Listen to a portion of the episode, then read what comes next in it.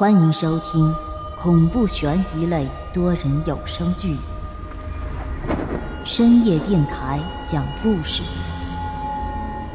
作者木冬，演播万花昆声团队，精彩马上开始。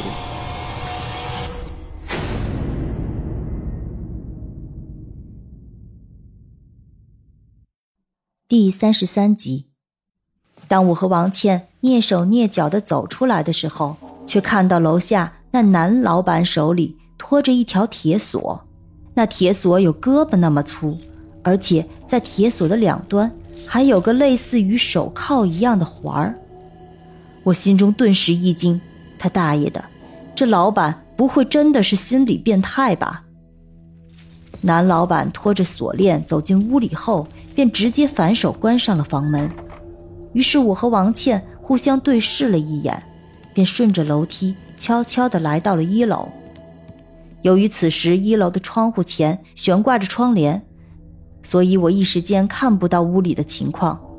没办法，我和王倩便只能贴着墙根听听里面的情况。里边很安静，只能听到传来一阵阵铁链磨损的声音。以及那女人沉沉的叹息声。过了没多久，屋内的灯便直接关了，想来里面应该是睡觉了。于是我和王倩便又蹑手蹑脚地爬上了楼。这楼梯实在是太老了，我们每走一步都必须特别的轻。走上二楼后，王倩看着我低声道：“这件事儿你怎么看？咱们要不要报警？”听到他喊出“报警”两个字的时候，我这脑袋摇的就像个拨浪鼓似的。哎，姐姐，您可别没事找事儿了，咱们只是在这住一宿，等明天天一亮，咱们还有上山呢。王倩抬头看了看我，也没有多说什么，便转身回到屋里。这窑洞里真的是冬暖夏凉，大夏天我们躺在床上睡觉。都得把被子盖得严严实实的，而且由于我们赶了整整一天的路，那个身心疲惫，所以躺下便很快睡着了。我这一觉也不知睡了多长时间，却被突然一阵寒意逼醒了。我紧紧地裹了裹被子，却依旧没用，于是迷迷糊糊地睁开了眼睛。这是哪儿啊？不知为何，当我醒来的时候。总觉得周围的一切特别的陌生，我迷迷糊糊的从床上爬了起来，揉了揉眼睛，便发现我们的房间房门不知什么时候竟然被打开了。此时的外面淅淅沥沥的下着小雨，那阵阵的寒风便从那敞开的房门里钻进来。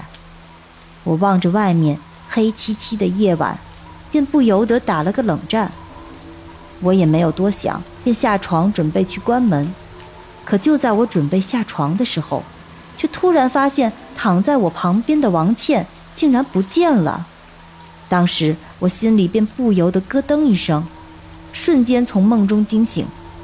我伸手摸了摸王倩的被窝，还有些许温度，那就说明她刚刚起身不久。我赶紧从床上跳了起来，站在地上环视屋内的一切。这个小房间，放眼望去，一切便尽收眼底了。想来王倩是不是起夜上厕所了？于是我便一边轻呼王倩的名字，一边缓缓地打开屋内厕所的房门。王倩不在厕所里，而且我醒来时看到这屋的房门是敞开的。莫非王倩大晚上的跑到外面去了？不行，我得出去看看。可就在我转身准备出去的时候，一阵寒风吹过房间，铁门被咣当的一声重重地合上了。由于我们的房间是铁皮做的，屋内很空旷，也没什么东西，所以那铁门合上的时候发出的声响，就如同是窗外的雷鸣一般。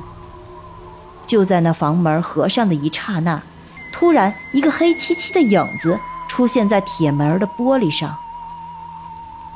那阵阵的敲门声透过铁皮传到屋内，那铁门上的玻璃是磨砂的，所以我只能看到一个人形的大概轮廓，却看不到门外之人的模样。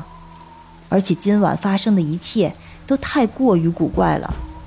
我耳边响起了阵阵敲门声，只听得我头皮发麻，却不敢乱动。见我没有动静，铁门外的人依旧在不依不饶地敲着房门。你是谁？我壮着胆子问了一句，但外面的人却没有任何回应，依旧在不依不饶地敲着房门。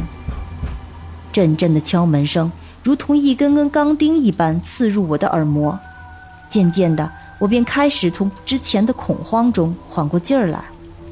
我深深地吸了口气，简单的平复了一下自己的心情后，便开始在这房间四周搜寻着一件趁手的家伙。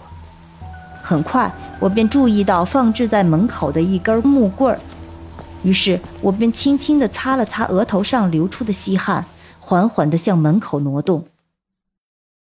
亲爱的听众朋友，本集已播讲完毕，欢迎订阅、评论、转发，下集更精彩哦。